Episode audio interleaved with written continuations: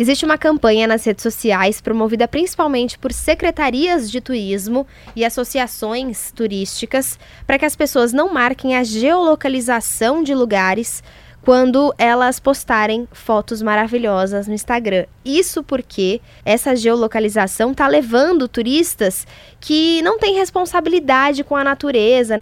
Gil, surreal essa história. Como é que começou essa campanha e o que esse turismo predatório já causou de danos aí na nossa natureza? É, o sinal de alerta começou ali no continente africano, onde muitas pessoas iam para savanas apenas para achar rinocerontes e tirar fotos com esses animais.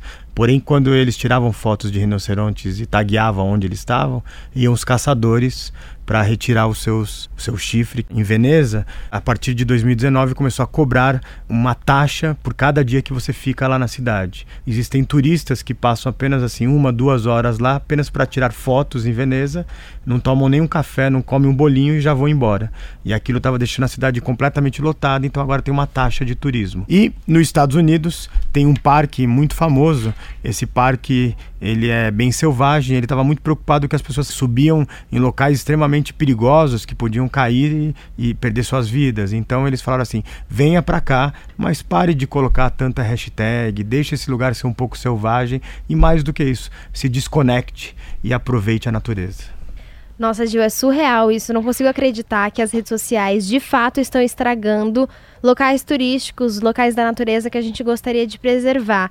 Bom, a gente já falou sobre o lado ruim, mas o Gil vai salvar a gente com um projeto bacana relacionado ao turismo que pode ajudar esses lugares a não serem danificados. A Organização Mundial de Turismo, ligada às Nações Unidas, ela encomendou um, um videogame de realidade virtual para que você possa viajar para qualquer parte do mundo fazendo jogos, mas para que nesse jogo você se exercite na interação com as pessoas que estão ali, que você possa entender a cultura daquele lugar, para que se um dia você possa visitar na vida real, você não, enfim, não pague micos e não, enfim, não seja um turista acidental e que não seja mal visto naquele lugar. Bom, se você quiser conhecer mais sobre a hashtag NoGeotag ou sobre esse videogame turístico, entra lá no nosso site bandnewsfm.com.br.